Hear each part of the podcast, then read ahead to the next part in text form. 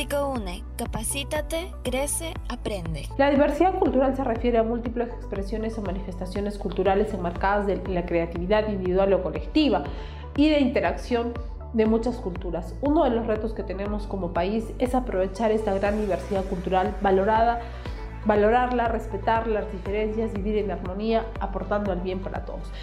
Eh, si nosotros, este, por ejemplo, eh, cultivamos eso de manera transversal, no solamente en las instituciones educativas, sino en la familia, e internalizamos esta eh, diversidad, este respeto a, a, las culturas, este respeto al,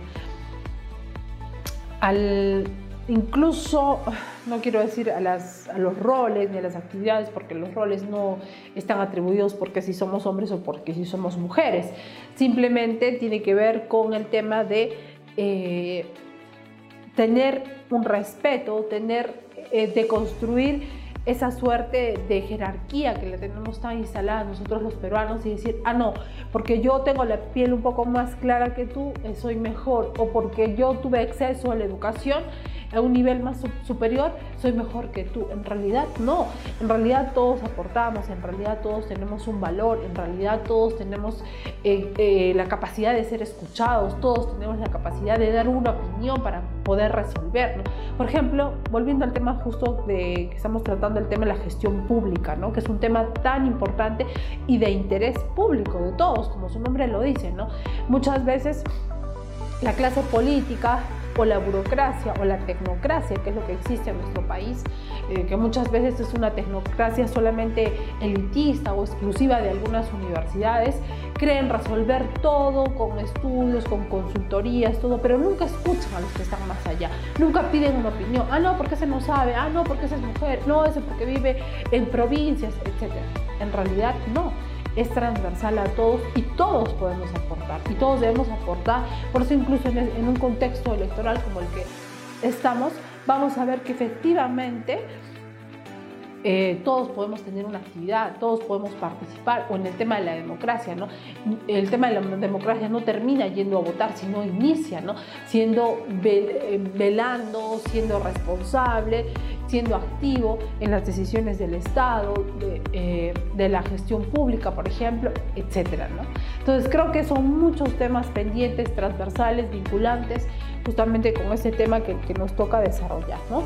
En tanto, por ejemplo, justamente vinculado a este tema cultural, vamos a ver algunos indicadores de cultura para el desarrollo en el Perú, ¿no? Entonces, el Perú tiene una agenda pública orientada a la generación de información clave, clave sobre el rol de la cultura en los procesos de desarrollo. Esto permite reconocer a la cultura una gran oportunidad para el país, contribuyendo a impulsar lineamientos estratégicos, políticas, programas y proyectos a nivel nacional. ¿Y por qué hacemos mención eh, eh, al tema de la cultura si estamos hablando, por ejemplo, de políticas de género y gestión pública?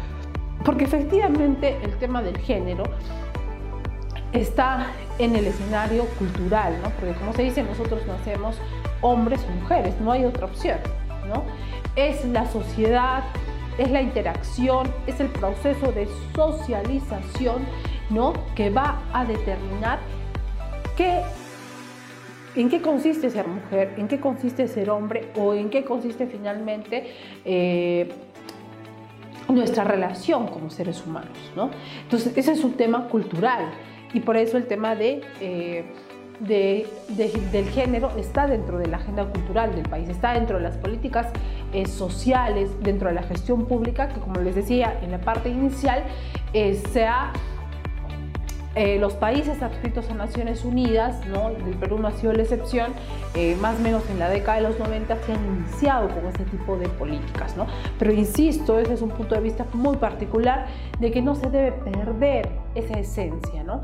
y no, este, como se dice, como la caperucita roja en el camino, asumir otras agendas que no necesariamente son las eh, pertinentes o no necesariamente son las eh, las de fondo, la esencia, ¿no?